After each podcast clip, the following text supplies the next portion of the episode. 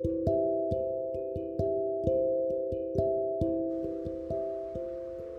さんこんにちは。旅するお菓子作家の癒しのカフェ時間へようこそ。このラジオでは毎日忙しく働いているあなたのために私が日々やっているポジティブ思考になる方法や大好きなフランスのこと夢をテーマにした内容を日本と時々フランスから配信していきたいと思います。皆さんお元気でしょうか？今日は休みの日の使い方っていうテーマでお話ししようと思います。今カフェの定休日は平日にしてるんですけどもカフェって聞くと土日祝日は営業してるのが当たり前って思われてるイメージじゃないかなと思います。最近は日曜日を定休日にしてる個人店もよく見るようになったんですけどね。私も旦那さんも学生の頃から部活をやってたこともあって土日とかゴールデンウィークとかにしっかり休んだことないなって気がついたんですよね。で部活の時なんかは連休とかがあるとまあすぐ練習試合だとか遠征に行くんですよね。だからあの学生なんだけど割と忙しい毎日を過ごしてたなって今更ながらね思います。でこの話しながらちょうど思い出したことがあって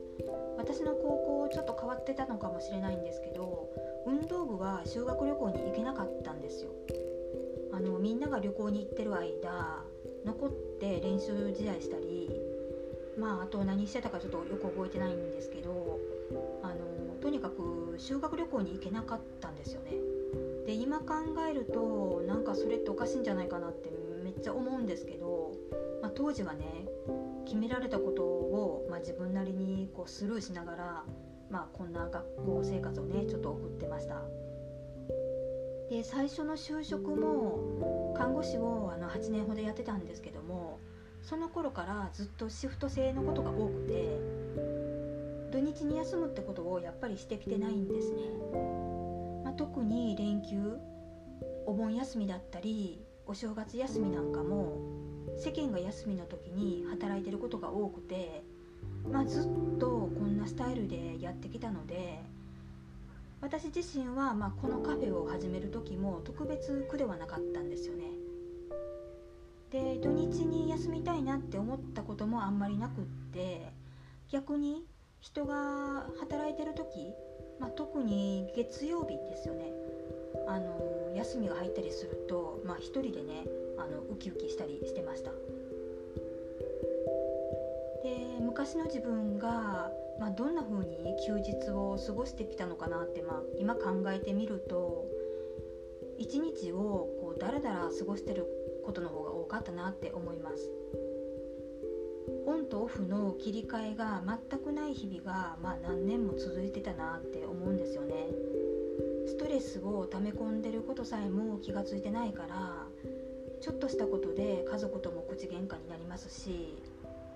イライラしてることさえも気が付いてない時期もあったんですよね。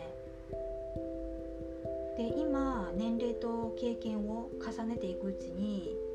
まあ、大切なことってこう自分自身の心の余裕余裕なんだなってあの理解できてきたおかげで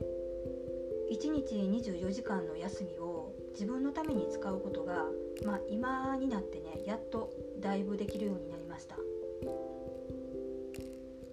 まあ、こんな感じで昔を生きてきたスタイルが自分の中に根付いてしまってて休み慣れてない人はもともとのあのこういった働いてしまう癖があるから自分でコントロールしていく必要があるんじゃないかなって思いました。私が今もうだいぶできるようになりましたけどあの仕事って、まあ、やり続けることって本当に素晴らしいことなんですけどそれと同じぐらい休む時は完全に休むっていうのをあのずっとね忘れずにいたいなと思っています皆さんのお休みの日のスタイルはあのどんな感じでしょうか？よかったらねあの LINE とかでシェアしてもらったら嬉し嬉しいです。はい。今日はこの辺で終わりたいと思います。ポッドキャストに関するご意見ご感想などもあの公式 LINE の方からお待ちしています。では次回のポッドキャストでお会いしましょう。ありがとうございました。